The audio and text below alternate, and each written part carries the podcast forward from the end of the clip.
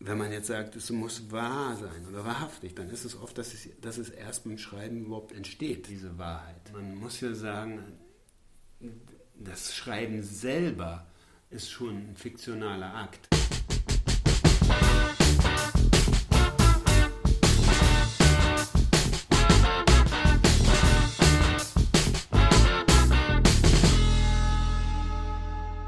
Ihr seid wieder goldrichtig gelandet bei Redbug Radio. Heute spreche ich mit Uwe zum zweiten Mal über autofiktionales Schreiben. Hey Uwe. Hallo, hallo Heino. Das Thema ist ja, weiß ich, so groß wie die Welt und deswegen glaube ich, kann man da auch sehr gut noch ein zweites Mal drüber schreiben und wir können direkt da anknüpfen, wo wir letztes Mal aufgehört haben. Und zwar, wir waren so ein bisschen bei der Faszination um autofiktionales Schreiben. Du hast auch natürlich die Blogbeitragsreihe von dir, Künstler ohne Werk, ähm, entsteht ja immer weiter oder bekommt immer neue Teile dazu. Schreibst du gerade an einem? Also ja, ich schreibe jetzt gerade, also ich schreibe eigentlich kontinuierlich an den äh, Beiträgen oder an den, an den fiktionalen Shorts, autofiktionalen Shorts. Und veröffentlicht werden die ja immer jeden zweiten Mittwoch. Mhm. Ähm, also, also kommt jetzt morgen kommt jetzt ein neuer. Okay, ja. Weiter. Und das ist immer schon interessant, weil wenn man dann es wirklich dann nochmal hochlädt, dann sind auch so Beiträge, die eigentlich schon fertig sind oder Abschnitte, die werden dann nochmal, dann, wenn man es so kurz vorm Veröffentlichen, mhm doch nochmal irgendwie gestreamlined. Ja, ja. ja. Da sind wir dann vielleicht auch schon bei so einem Thema, dass man es nämlich überhaupt streamline muss oder mm. kann. Mm. Man sagt, ey, du, du schreibst doch der, der einfach dein, eine Anekdote oder eine Geschichte aus deinem Leben oder, oder irgendwas. Mm. Ja, und das ist eben nicht so. Ja, deswegen, das ist die, äh, die Frage.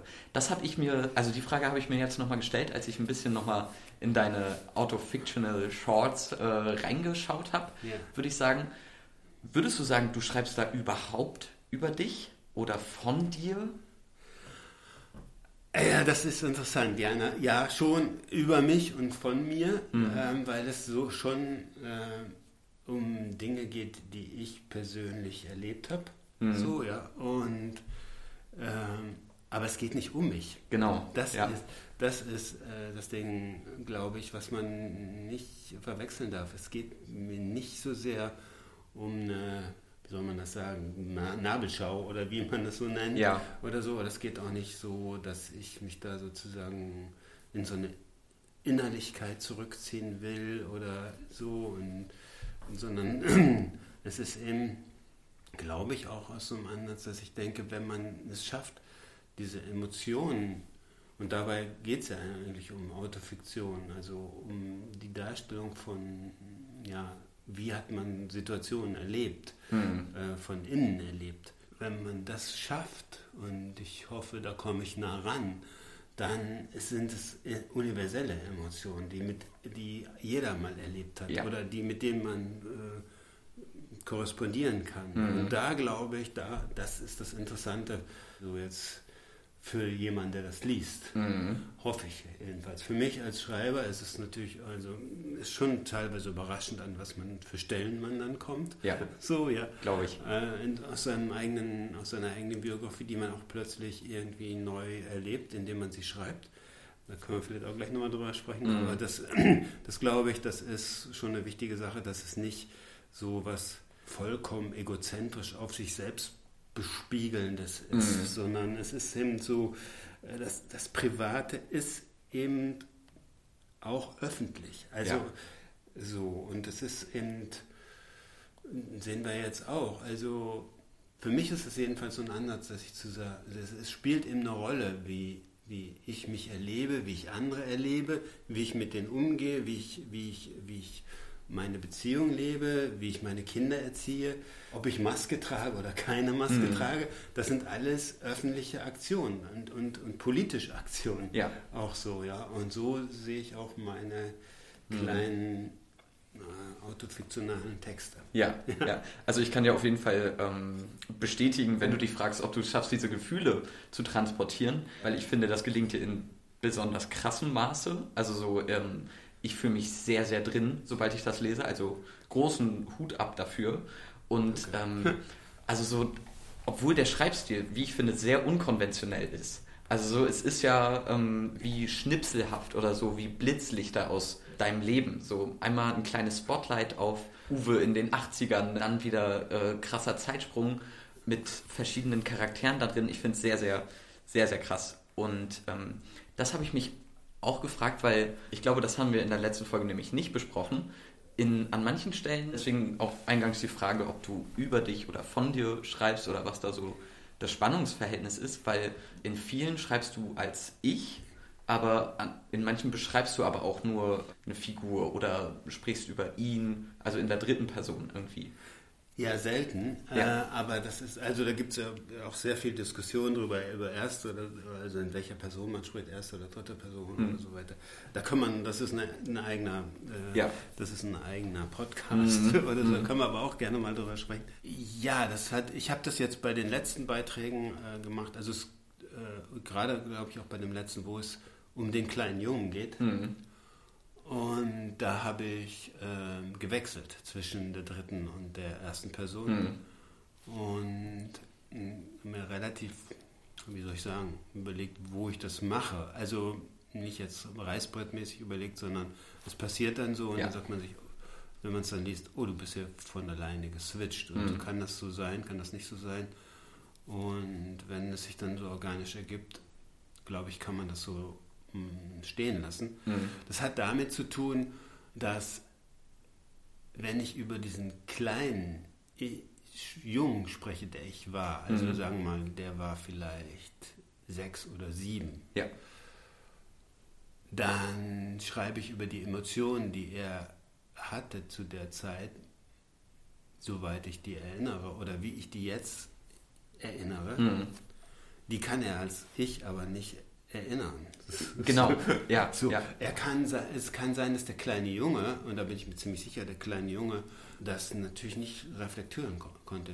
Wie, also es geht ja um diese Traurigkeit da ja, auch. Ja. Ähm, dass er hat das zwar empfunden, aber er hätte das nicht äußern können. Und mhm. deswegen war das für mich ganz organisch, es dann sozusagen ein bisschen von mir abzutrennen. Mhm. So, ja. Und ich meine zum Beispiel, wir hatten, glaube ich, darüber gesprochen, dass bei Anja Arnaud äh, in dem ähm, heißt das nochmal, Geschichte oder Geschichte eines Mädchens, glaube ich. Ja, so weiß ich jetzt nicht ganz genau den Titel. Wo sie ja auch äh, in der ersten Person und in der dritten Person redet. Mhm. In der ersten Person immer, wenn sie sozusagen von der Annie Arnaud redet, die jetzt, weiß nicht, wie alt sie jetzt ist, 60 oder mhm.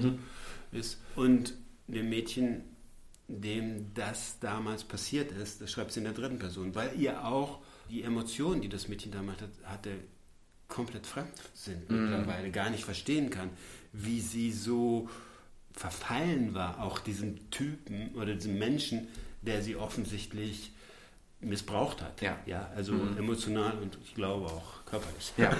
missbraucht.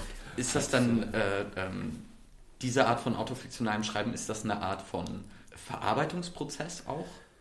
Hat das für dich was damit zu tun? Also das hat auch was mit zu tun, dass, also, dass ich an Stellen komme, ähm, die, ich will mir nicht, nicht gerne sagen traumatisch, weil dieser Begriff wird wirklich sehr äh, inflationär benutzt. Ja, ja, würde ich sagen. Also, aber jedenfalls Stellen, wo man, wo Emotionen immer mal wieder auftauchen. Mhm. Jetzt auch noch, nach so langer Zeit. Mhm. Also, wenn man jetzt, wenn ich sozusagen an diesen kleinen Jungen zurückdenke oder ja. so, ja. Und ähm, durch das Schreiben kommt man, das ist wie so eine Art biografisches Schreiben oder so, da kommt man dieser Sache näher. Mhm. Und gleichzeitig ist aber auch im Gegensatz zum Beispiel zur Autobiografie, ist, ist, ist glaube ich, autofiktionales Schreiben eben dann auch ein Schreiben, in, wo man im Schreiben so, so sozusagen auch handelt. Also wenn man jetzt eine Autobiografie schreibt, schreibt mhm. eine meistens, würde ich mal sagen, an den Fakten entlang und auch ja. relativ chronologisch. Wenn ich jetzt eine Autobiografie lese, dann kann die zwar unterhaltsam sein oder witzig, mhm. je nachdem von wem die ist, ja. oder hochpolitisch oder enthüllend oder mhm. äh, was weiß ich, oder auch langweilig. Ja. So, aber jedenfalls äh, will man da eigentlich als Leser schon die Fakten hintereinander erzählt bekommen. Das ist bei mir nicht so. Mhm. Oder grundsätzlich bei autofiktionalen Texten, glaube ich, nicht so. Ja. Deswegen auch habe ich diese Shorts und diese Vignettenform gewählt. Mhm. Ja, so. Was heißt Vignettenform? Naja, dass man einfach so, so kleine, Okay. so Mhm. kleine Abschnitte hat, Ja. die jetzt nicht chronologisch sind. Ja. Mhm.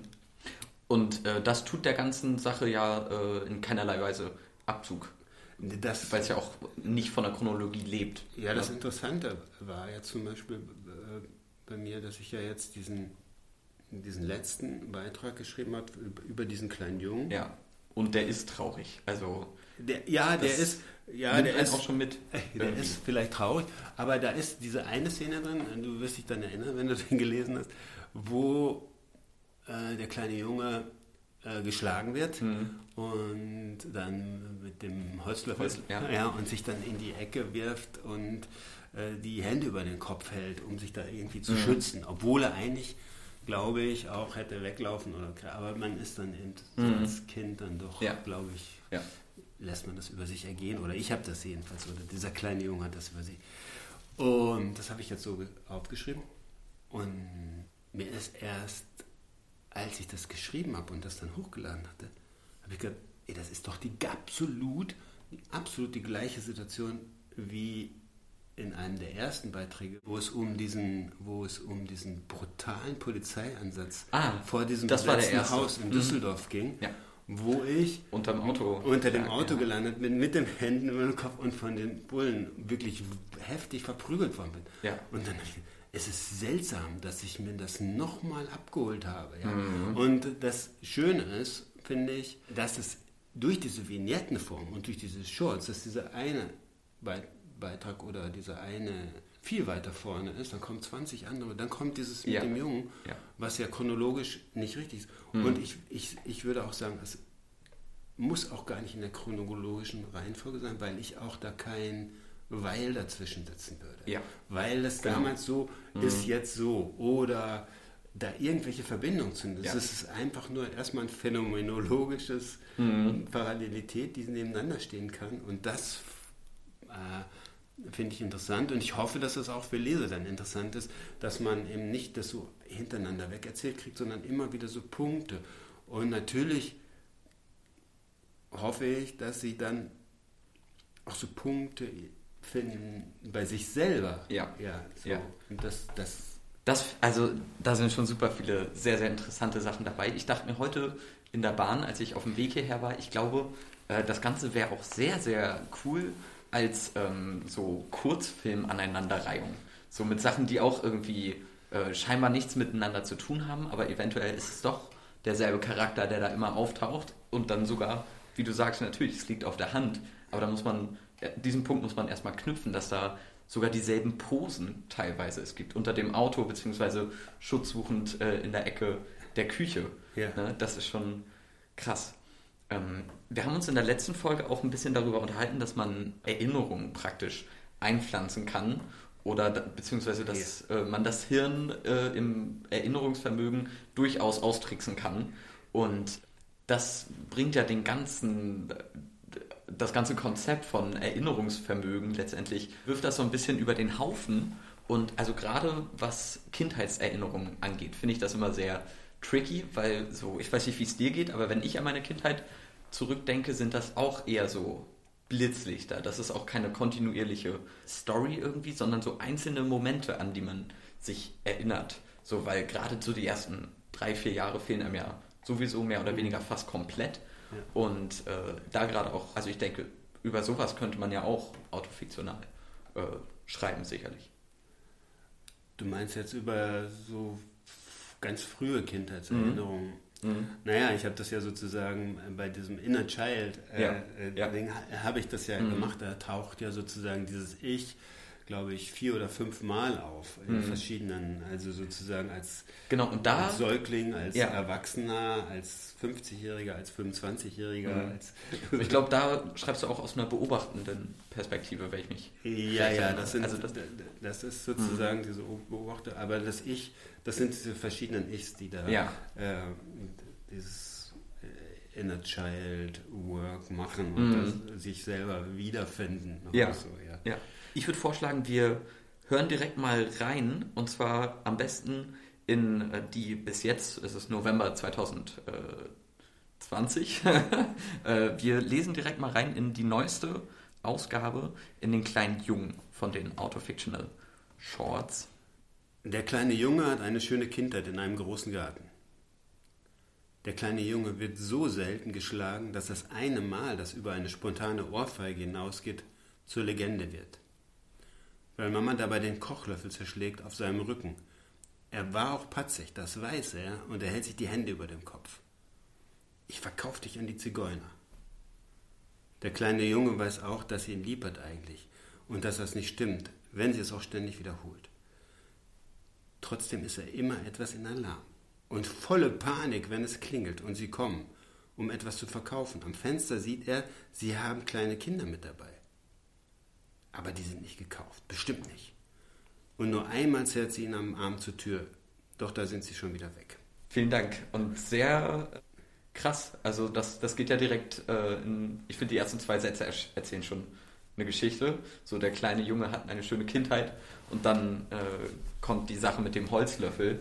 Ja. Ähm, und das, das ist auch so, dass mir diese Sache mit dem Holzlöffel sehr, sehr, sehr präsent ist, weil es eben selten ist. Bin, mein Vater hat mir mal öfters mal eine Ohrfeige gegeben, das war aber relativ gang und gäbe. Hm.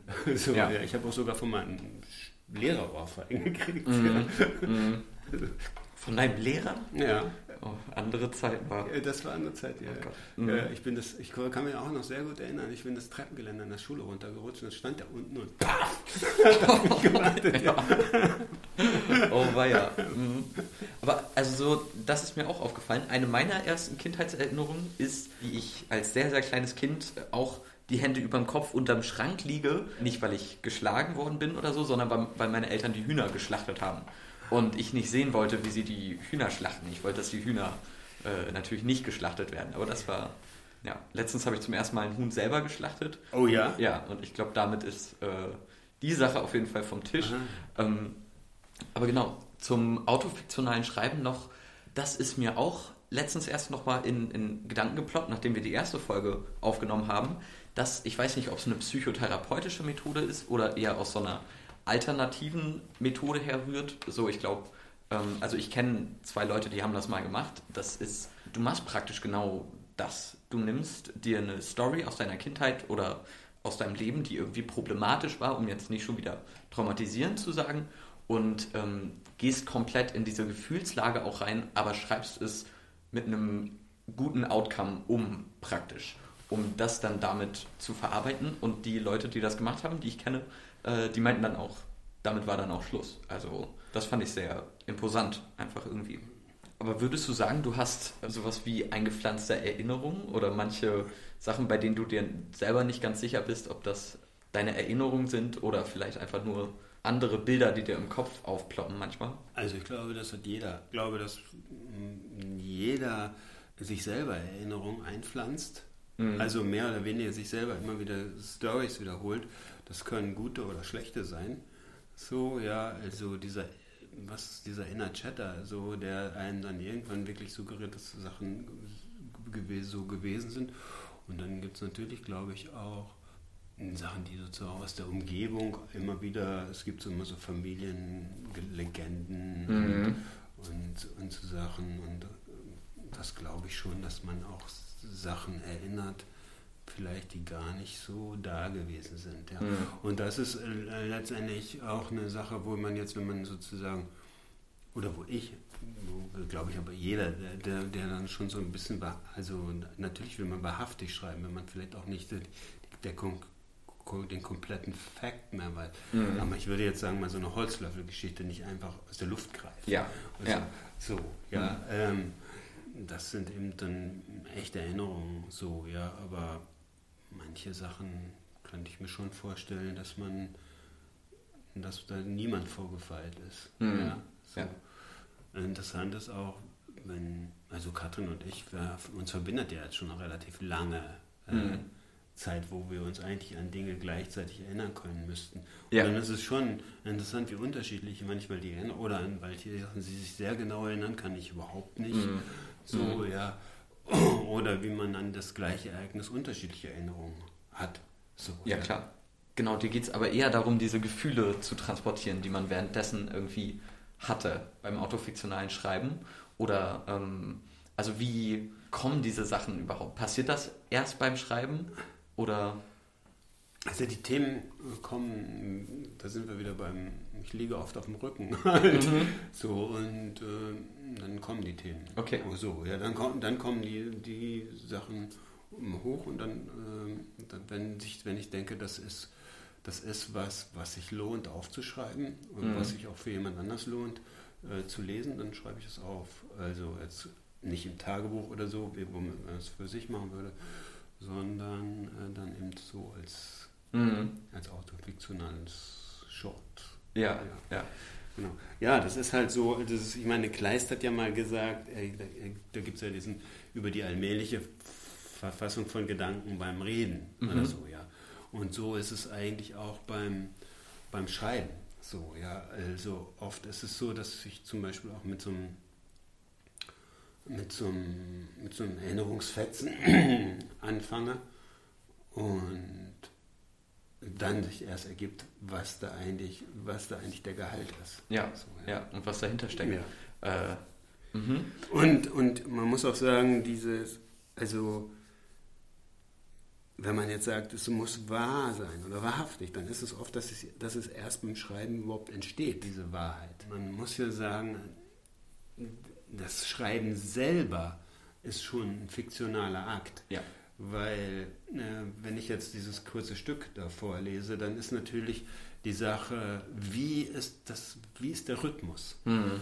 Wie sind die Worte? Also dreimal hintereinander wiederholt sich der kleine Junge oder ja. so. Oder, oder, das wird immer der kleine Junge genannt.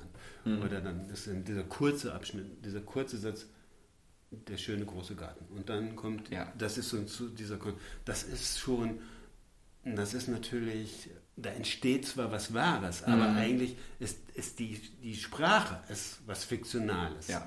Ja, mhm. also weil das ein Kunstprodukt ist. Also da gibt es Alliterationen, da gibt es einen bestimmten Rhythmus, da gibt es lange Sätze, kurze Sätze, kurze Abschnitte, lange Abschnitte. Das ist alles Emotionen darzustellen, ist eben äh, also ich habe mal, ne, was mich wirklich sehr beeindruckt hat, ist, es gibt diesen uralten Film von, von Godard, ich weiß nicht, ob du den kennst, One plus One heißt der, glaube ich, One and One. Und, sag, sind, sag, mir nichts. Ich glaube, der ist so aus den 60er, Ende der 60er muss er das gemacht haben.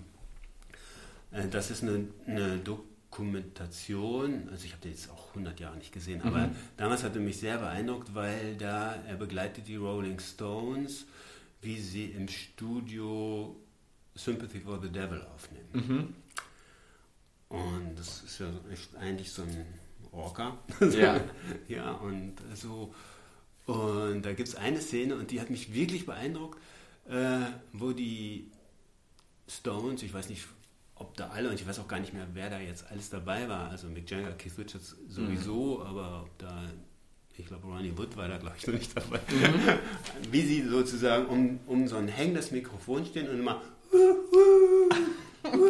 also dieses rauf, ja. raufsingen, mhm. ja, und wo man weiß, es ist einfach um so eine, bam, so eine, so eine Wucht, so eine, so eine, so eine Power in so einem Song rüberzubringen, mhm. muss man trotzdem ganz diszipliniert steht man da um dieses Mikrofon und singt dann in das Ding.